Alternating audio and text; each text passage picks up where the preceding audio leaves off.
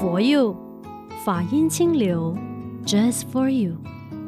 欢迎收听佛佑 Podcast。你好，我是李强。现场呢有妙开法师。各位好，我是妙开。今天要说的这件事情呢，我记得非常清楚，因为事情发生的当下呢，我正在出席一个商家的餐厅开张活动。那当时候呢，身边的艺人就纷纷的收到 message，然后呢，立马就气氛降到谷底，收起了笑容，跟我耳语说：“阿师走了。”我们圈内的好朋友。都把庄群师叫做阿师，因为他就像是我们的小妹一样，嗯，人缘是非常好的啦。当时候我一下也回不过神来，我就再三确认说，哎，是不是我们认识的庄群师？他们就很笃定说千真万确。所以当时候我很傻眼，才三十七岁啊，怎么会？所以不要再说年轻就是本钱，我们还有大把的青春，什么事情都可以说，我们之后再做吧，可能就来不及了。而且一个疫情不是都教会我们吗？生病这件事情，它真的不挑年纪、不挑人的。上两个礼拜，年轻、聪明伶俐，而且文质彬彬的女艺人，也是我的好朋友之一，庄群师，因为脑动脉瘤破裂而逝世。我们最近一次其实大概是三个月前吧，还一起当过学生去上咖啡课程。我出道的时候，我第一部的电视剧其实也是跟她一起演出，好姐妹、好闺蜜的，就是呃剧情需要嘛，所以当时候呢就演了一个娘娘腔。那她就是一个很会带戏的戏剧前辈，可以这么说，因为她出道很早，童星出身，可能你对她是不熟悉的，你不认识她的。没关系，先让我们的实习主持人丽琪跟你复习一遍。好，庄群师她是童星出身，说到 M Girls，大家就会联想到贺岁专辑的女子组合，而她呢就是其中一人。在上两个星期不幸收到她的恶讯，她是因为脑动脉瘤破裂而身亡。当时候她在剧组拍摄，却感觉到身体不适，有点头晕。便叫了救护车。救护车抵达的时候，却发现他已经没有了呼吸。从头晕到他心跳停止，只是四十分钟的时间，就结束了他三十七年的生命。关于他的消息传开来以后，网民还有身边的朋友都感觉到非常的惊讶，甚至是难以置信，再三的去确认证实这回事。底下也看到有一些留言，关于他的性格是一个非常活泼开朗，总会给人很多欢乐。他也非常年轻，有一把好的声音。为什么那么早就离开了我们？我想，我们总会觉得年轻的人、善良的人寿命应该会很长。但星云大师说过，生命不在乎长短，而是内涵。那么今天我们借着这个课题。从佛教的角度去看待生命，请大家不要误以为我们消费者庄群师我的好朋友，我们希望透过这个例子，也恰恰这个例子呢，在佛教里边呢，有很多我们值得去深思、去了解的。所以今天先请妙凯法师帮我们分析一下。我们一直很感慨说，为什么好人、善良的人都走得那么早？如果我们是一个学佛者。面对这样一个议题，其实我们应该换一个角度。人家不是说生死有命，富贵在天吗？是。但是其实我们生命的长短也好，或者我们未来的发展，或者是当下的一个因缘，其实都来自于我们的因缘果报。嗯。所以对于呃这一位年轻的艺人往生，我相信。喜爱他的人一定感到非常的难过。是，虽然我们不一定每一个人都认识他，但是听到只有三十七岁的生命就这样子结束，我相信都会让很多人难过。但是我觉得，从佛教的立场，与其我们难过，不如换一个角度。那么，针对他三十七年的生命里，他为了这个世界，为了这个社会，他奉献了多少？嗯，就像刚才李强也好，或者是丽琪也好，都有提到。虽然他只有三十七岁，但是你看他是童星出身，乃至于呢，在演艺界或者是在歌唱界，他其实都有很好的成绩，很杰出的表现。对，很杰出的表现。所以他的生命，老实说，是充满着光彩的。嗯，也就是提到他，其实每一个人心里有很多很多的欢喜、赞叹跟感动。嗯，那如果是这样，他的短短三十七年的生命，我觉得非常的有价值。而且师傅在私下有跟我分享说，四十分钟这个时间，从发病到后来结束生命，也算是善终。对，应该这样说，善就是美好的意思嘛，终就是结束。你要让它很美好的结束，其实，在越短的时间能够结束这个生命，是一件很了不起的事。有人是在睡梦中，一个呼吸不来，他就走了。那有一些人呢，就像这个艺人，他是因为发病到送到医院去，不过四十分钟的时间他就走。老实说，这个过程里他并没有接受到太多外力的干预，嗯，例如急救，或者呢有一些打针啊等等。也就是，虽然看起来只有四十分钟，但是我相信这四十分钟已经算是很短的。至少他没有接受到这一些所谓的一个过度的干预，嗯，至少他能够很快速的离开，嗯，我觉得还是很值得庆幸的。我明白师傅说的，可能在急救当中肋骨断裂啦，还是插管子啦，或许他整个人会更辛苦。呃，又万一必须拖延大段时间的话，痛苦了他其实也。就不回来，更加让身边的人伤心欲绝。对，呃，这个东西其实就提到所谓的一个人在要往生之前，尤其是生重病或者生病的人，到底要不要急救？嗯，这个其实他牵扯的面向已经不一样了。那么对于这个议题，其实我也很好奇，如果今天李强，你面对的是你的家人，嗯，他重病了，就在这么那么危急的状况里。你会想把他送去医院急救吗？还是你希望怎么样子去帮助他呢？我当然还是第一个反应会是想再努力一把，送他到医院去。但是如果他很早之前就告诉我说，如果遇到重病，那请让我就这样的随顺因缘的话，那我觉得我会尊重他。哇，李强，你的概念太棒了。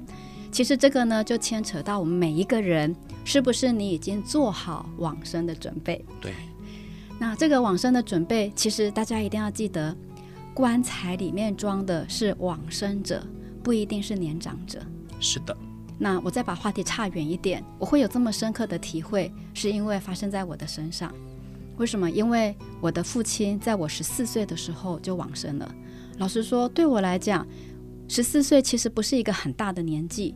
当我第一次面对我的父亲是这么挚爱的一个人离开了我的生命的时候，其实我才第一次恍然觉悟，原来死人这个词汇不是只有发生在白发人的身上，他可能是一个年轻力壮者，嗯，也可能是一个幼儿者。所以我很感谢我父亲往生的视线，让我明白了死亡的定义。嗯，那我们回过头来看。我们对于每个人往生到底这一个过程，就是所谓的我有没有为我自己做好准备这件事情，其实它很重要。嗯，如果说今天呃我们每一个人都能够先为自己预立遗嘱，例如不管我现在多少年纪，我也不知道我下一刻我会不会就已经拜拜啦。如果我们能够做好这个。预立遗嘱的话呢，至少我可以很清楚的告诉别人，我这一期的生命里，我有多少的财产，我有多少的东西，我有多少的什么，我清清楚楚、明明白白把它写下来。那这些东西呢，我哪一天往生了，我希望这些东西我要怎么处理？例如送人，嗯、好，尤其对于年长者，可能就是一个家产的分配。是。好，那再来呢，提到的就是我们的这个身体，确实，不管你是生病往生也好，年长。这个人老气衰而亡也好，其实呢，终究这个臭皮囊一定会离开我们，只是说怎么去面对。刚刚提到的要不要急救，诶，这个是一个很重要的关键。我觉得我们没有办法去判断我们的家人生病的当下的状况。当然，我们第一个念头确实是送到医院。那么，我觉得现在的医疗设备不会自己茫然决定说我一定要帮你急救，而是他判断之后会告诉我们家属的。决定到底是什么，他才会有下一步的动作。没错，所以我觉得在面对这样一个状况，我个人的想法是，我们应该要跟家里所有的人平常就要做好沟通协调。也就是，如果有一天我真的重病了，我被送到医院了，我要插管治疗吗？我想要被急救吗？还是我预计确定医生告诉我，我这期生命即将要拜拜的时候，是不是可以让我诶到所谓的安宁病房去，或者回到家？在所有家人陪伴的状况里，念着佛号往生。我想这个呢，都有待于我们所有的人跟家人坐在一起，好好的聊一聊。不要忌讳去谈生死，是我们说生前规划是很重要的。嗯，而且现在今天谈到的例子呢，是黑发人被白发人送走，所以我们知道说长辈。是需要在你前面花很长的一段时间跟他灌输，才有办法去理解，因为他们一般可能的反应就是不可能的啦，我年纪比你大嘛，所以我一定会比你先走的，你不要跟我聊这些。所以适当的时候，什么叫做适当的时候跟他们聊这一个生死的课题？其实我觉得这个议题可以很生活化，诶，例如大家平常可能会看戏，不管我今天看的是电视剧，或者我是看电影。总是会有一些人，或者是有一些剧情，让你有所异动，内心会有一些触动。对，其实那个时候就是最好的时机。对，或者哎，你的身边里有一些大家比较熟悉的朋友，嗯，哎，某一个人突然往生了，哎，就像这一个艺人的往生，嗯，如果大家都熟悉的话，其实他就是一个很好的姻缘。没错，大家就可以坐下来讨论啊，哎，如果是你，你要怎么决定？哎，如果是爸爸妈妈，你有什么想法？其实我觉得这个时候是最好的讨论空间的，嗯、总比你莫名其妙突然提的这个议题，反而会让大家措手不及。是机会教育，但是如果今天来不及了，就像这个 case 的话，我们这个艺人他走了，父母亲可能前面并没有预料到的话，那我们应该要怎么去安抚他吗？身边的人可以怎么做，让这个白发人释怀一点吗？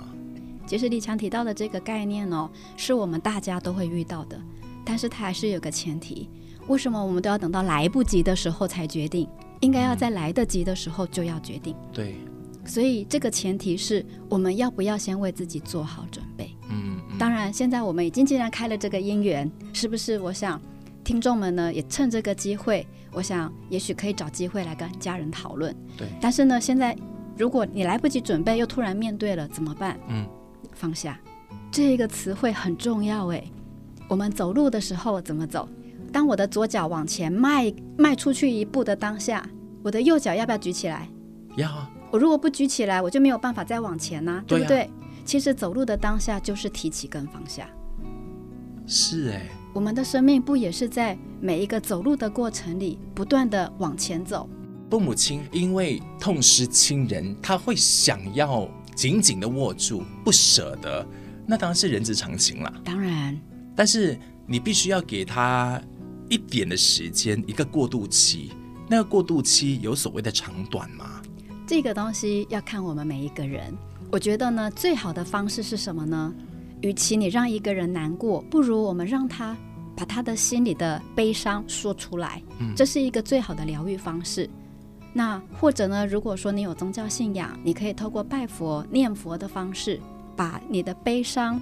变成是你的动力跟你的念力，嗯、把祝福呢送给往生者。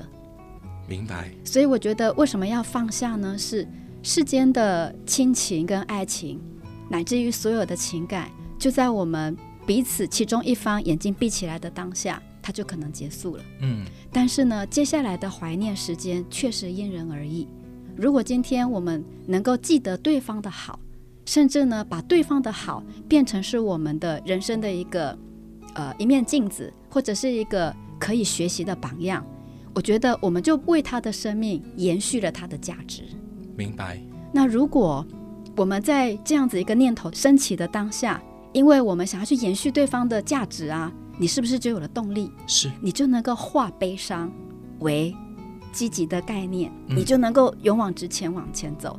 那么你的生命就是一加一，已经是大于二了。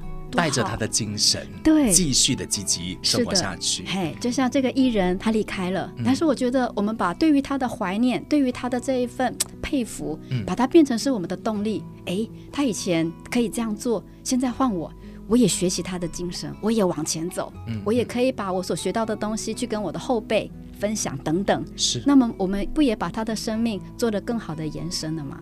它是一个借镜哦。我们看到阿诗呢，他很多人说，因为他过劳，又或者是是不是使用吹风机过热导致暴毙？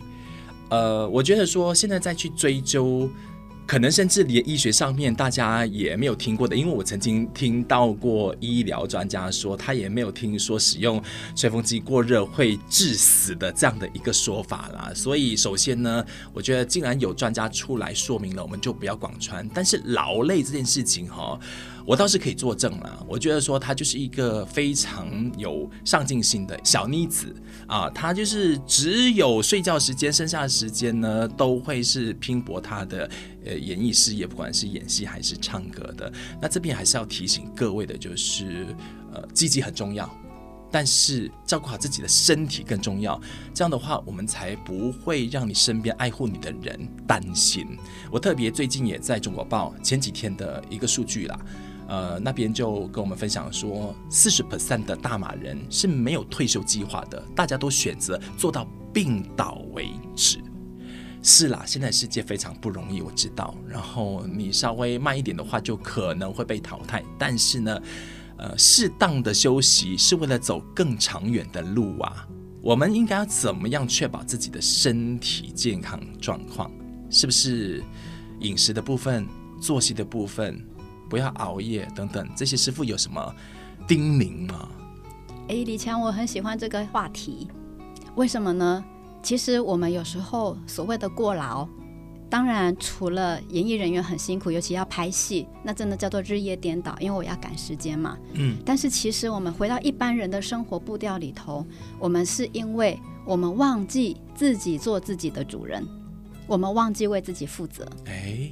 为什么呢？如果说今天我们能够学习帮自己的生命做好规划，其实很多的东西是因为有了规划，它就能够变成是一个规律。有了规律，它自然就能够变成不是负担，而是变成你身体力行的方向。例如，我在规划的过程里，我有没有给自己一个一个简单的规划？例如说，我每天大概几点起床啊？那么我平常呢，大概工作时间跟学习的时间是几点到几点？或者呢，我怎么吃饭啊？怎么运动？乃至于我几点要睡觉？如果说大家能够把自己一天二十四小时做好妥善的规划，然后呢，从一天变成一周到月，甚至慢慢的变成季、年，我相信很多的事情就是因为我们有了规划，嗯，你就不会让自己手忙脚乱。真的，对，所以我觉得说很多人身体不好或者体力不足，当然有一部分可能是真的，我们的这个。身体生病了，但是我觉得更大的元素是，会不会是我们忘了做自我的规划？嗯，我该睡觉的时候，我跑去追戏，或者我去玩 game，我忘了睡觉。所以呢，我让我的肝过度运动、过度劳累，所以我这个身体就越来越差。嗯，或者我该吃饭的时候啊，我想说没关系了，我迟一点。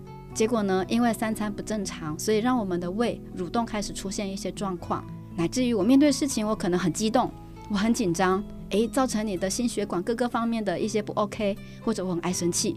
如果这些我们能够平常常常自我觉知、自我觉照，其实你愿意去改变它，你就可以做自己生命的主人。那么这些问题很有可能可以慢慢解决。大家要知道哦，当你身体不健康的时候呢，伴随而来的就是你心里会跟着不健康，因为首先你会觉得很暴躁嘛。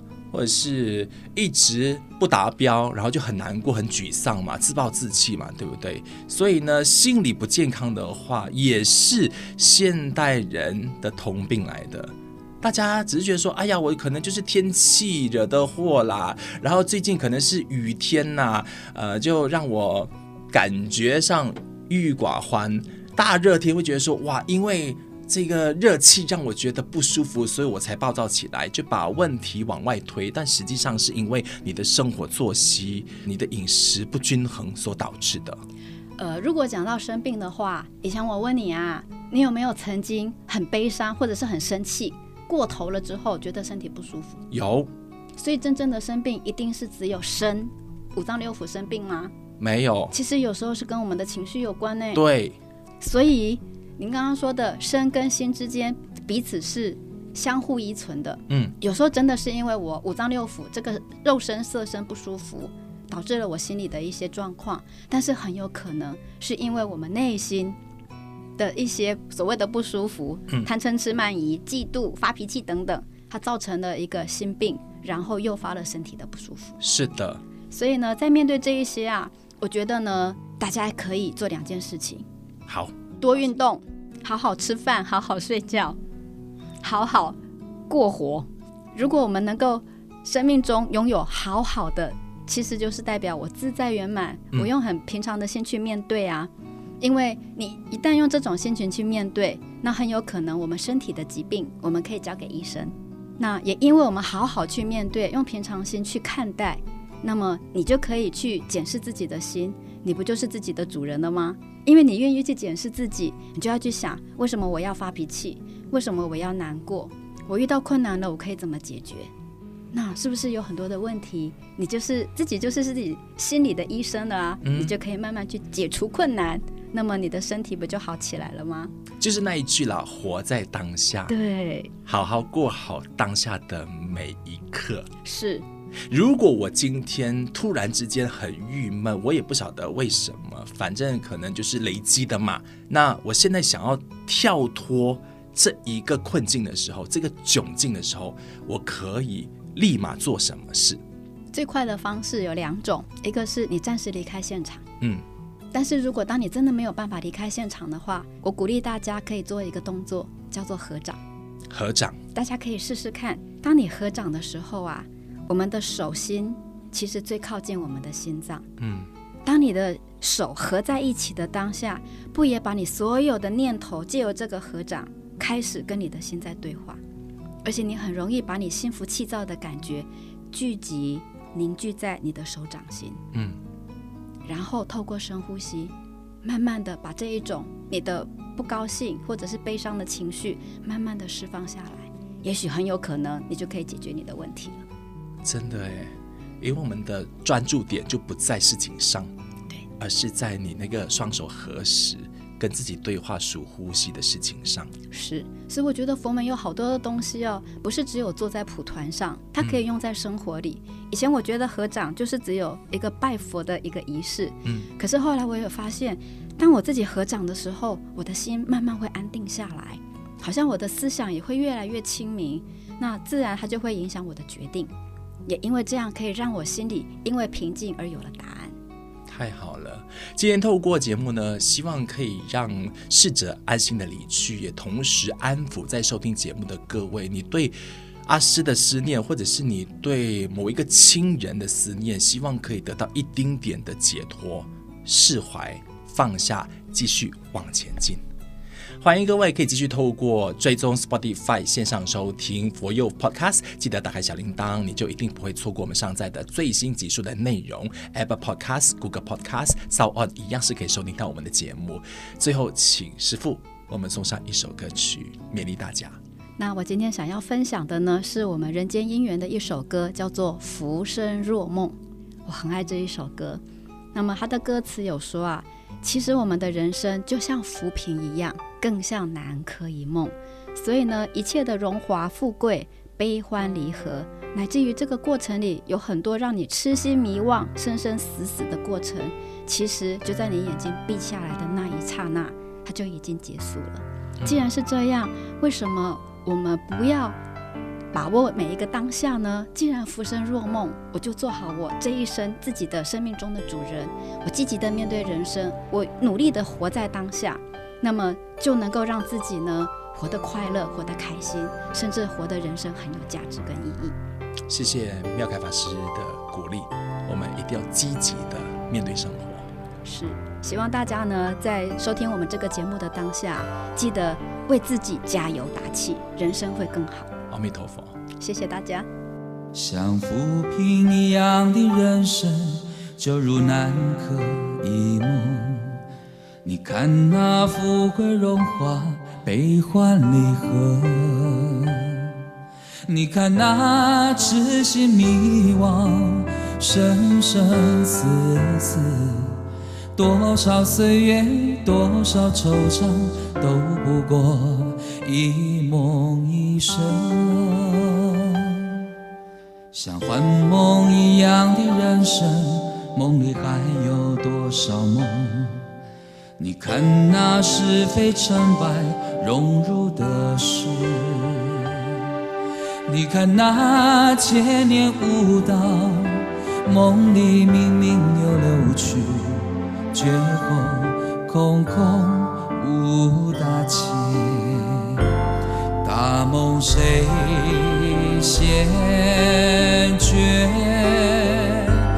平生我自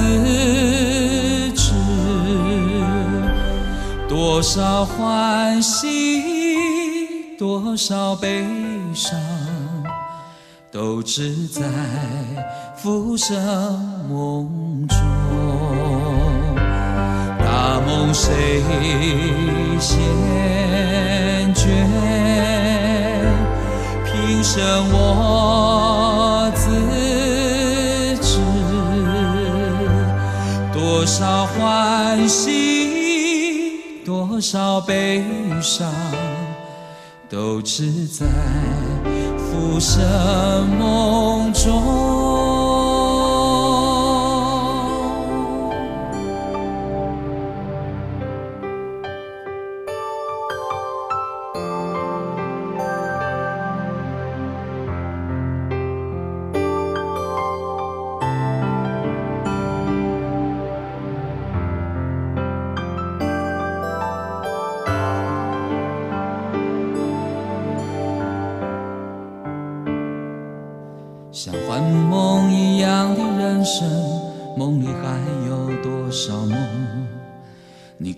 那是非成败荣辱的事，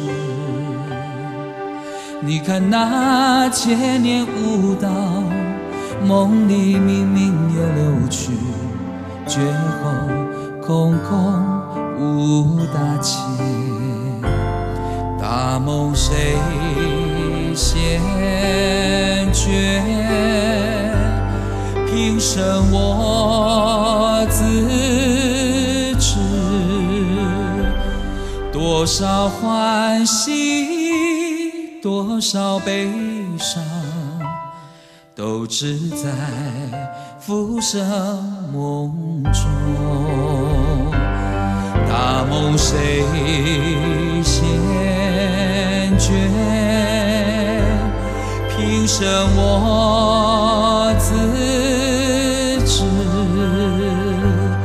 多少欢喜，少悲伤，都只在浮生梦中。